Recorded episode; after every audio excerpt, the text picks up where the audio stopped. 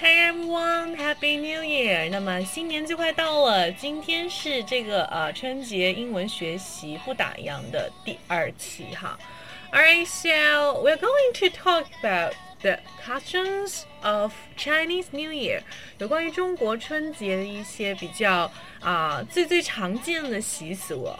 嗯，so like New Year，就是就像我们这个嗯、w h i c h is on the January the first，就是这个这个一月一号的这个新年一样哈。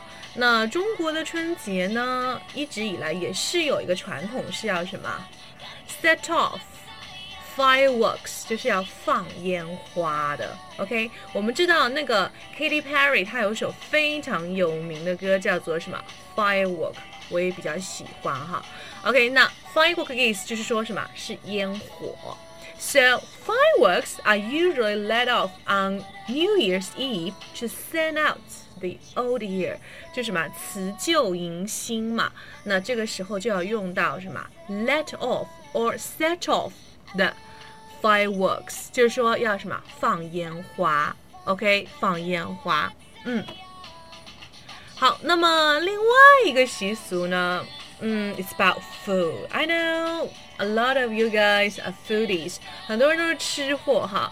我们说，呃，大年初二的时候，会有一些地方、有一些地区，他们是有一个吃面的习俗的。OK，so um about the noodles，然后呢，这个 noodles 还会有一个特征，它是什么？不能断的，so it's called uncut noodles. Alright, so uncut noodles are eaten on New Year in the hope of having a long life。意思就是说要什么长寿哈，就是说有一个嗯更好的这样子的一个身体哈啊长寿这样子的一个意思。嗯，Alright, so another food it's about a seafood. Yeah, I really like this seafood, fish. 嗯。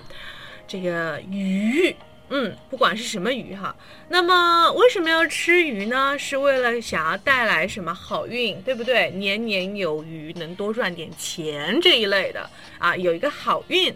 OK，so fish is eaten on New Year and is said to encourage an abundance of good luck，就是有一个什么非常好的运气，abundance 就是非常丰富的啊，好运滚滚来，哎，有这样子的意思。And the last one, and the really, really common one, is that you can um, put a sticker um, on your door，就是你会放一个什么，类似于贴纸这样子的一个符，而且是倒过来的这个符号。So it's called upside down 符。Upside down 符，upside down 的意思是说完全是颠倒过来的。那符就是什么 luck 的意思呢？那 呃。倒过来的这个符的意思就是说什么？The luck is coming. The luck is coming. Okay? So food means luck, and it is hung upside down to symbolize it's coming. 这边要注意一下，有个词叫做 H U N G，这个词在口语里面是非常非常常见的。它的原型是什么？hang H A N G。OK，那么它。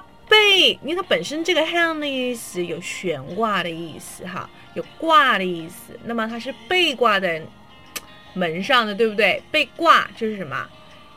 hang，OK，hang，嗯，差点念成 hang 了。OK，so remember hang hang how，它的过去式还是或者是过去分词都是什么？h u n g。OK，so it is hung upside down to symbolize it's coming。 So, are you ready to tell your foreign friends about our customs of the Chinese New Year? 有没有准备好可以把这一个有关于中国新年的一些习俗分享给你的外国朋友呢？And don't forget to share our radio program and share this article to your uh, moments. 可以把我们的文章分享到朋友圈，and to help more friends they are interested in English. Alright, so Happy New Year again and see you tomorrow.